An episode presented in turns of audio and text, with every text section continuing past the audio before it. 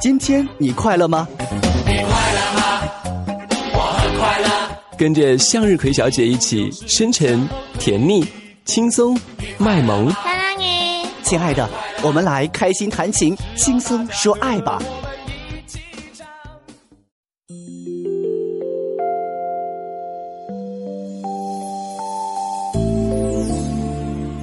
嗨，小伙伴们，我是向日葵小姐。临近年底呢，人也总透着一丝喜气，单位总喜欢发点什么来慰劳员工，效益越多，年终奖就越丰厚啊。如果我们的爱情就像年终奖一样，付出的越多，得到的也越多，陪伴的越久呢，就越被珍惜看重，那该有多好啊！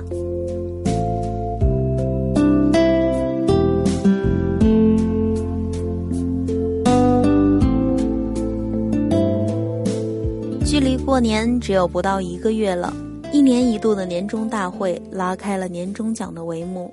欣喜的是，三万五千一，我拿到了三万五千一，比我的工资还高出好多。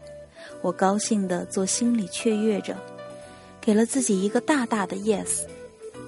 年会上，老板说，他感谢在场的每一位，感谢大家在企业最艰难的时候留下来与他一起奋斗。老板还说，他看得到每个人的付出，企业因为有大家的辛劳付出，才有了今天的辉煌。老板说，他欣慰所有人对企业的忠诚和支持，他不会忘了与企业与他共同成长的我们。三万五千一啊，不大却也不小的数字。我计划着为我们的小家再添点什么。在酒会里结束的年会。有了些许醉意，出门，走在飘雪的街头，忽然一阵寒冷，透透彻彻的冷啊！工作努力了，会被认可，会有年终奖，会有人对我们说感谢有你。那么爱情呢？我们之间的爱情有年终奖吗？年终奖又是什么呢？是努力了不被肯定？是付出了不被珍惜，是争吵，是冷落，还是？只是这是奖励吗？还是惩罚呢？依然记得我们认识在那年夏天，一个偶然的工作合作，一无所有的你遇上了小有成就的我，后面的故事演变成了那一年我们成了恋人。那时候我们一起努力。你没有钱，却很爱我，你舍不得让我有一丝委屈难过。你说会给我最好的生活。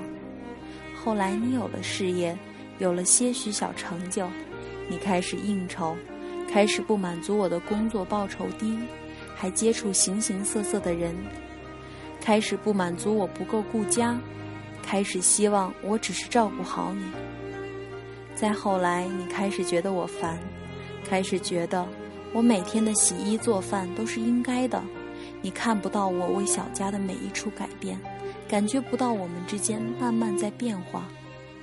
我们开始争吵，开始彼此不满，开始冷战，开始宣泄这场缘分的错误。你开始迷恋上外面的世界，外面女人的妖艳。你问我，你说。你已经有了花不完的钱，已经过上了让别人羡慕的生活。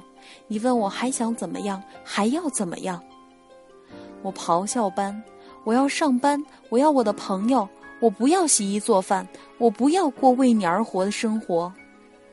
不温不热，伴着偶尔的争吵，磕磕绊绊，各种忙活，各自安好。没有分手的爱情，却已淡的。天天在酒桌和馆子里过活。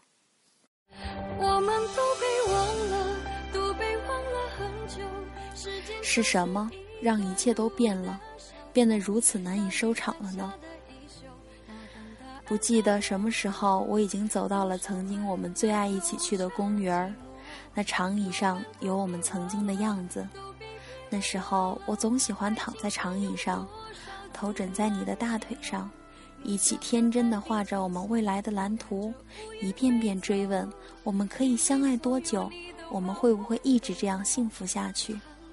而你总是笑笑，轻轻抚摸着我的头，告诉我：“会的，会很久很久，比永远还要久。”我咯咯咯就笑了。热恋时应该就是这样吧，连谎言也可以让人那么陶醉。如果我们的爱情我付出的多一些，你也会更爱我多一些，我们的甜蜜会不会多一些呢？如果我们的爱情我们彼此的付出能被对方多认可一些，我们的争吵会不会少一些呢？如果我们的爱情出现意见分歧或不满时，可以静下来好好说一说，我们的生活会不会少一些生疏呢？如果我们的爱情，我们包容彼此多一些，自我情绪少一些，我们会不会少些倔强？会不会更幸福一些呢？如果我们的爱情，我们多一些责任和信任，是不是就可以没有爱上其他人一说了？眼泪的滑落，惊醒沉醉在幻想里的我。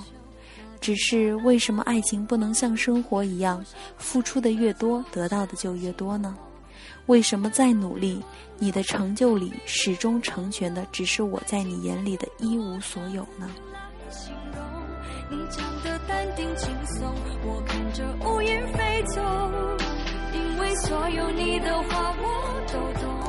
爱情这个东西啊，并不会因为付出的越多，回报就也越多。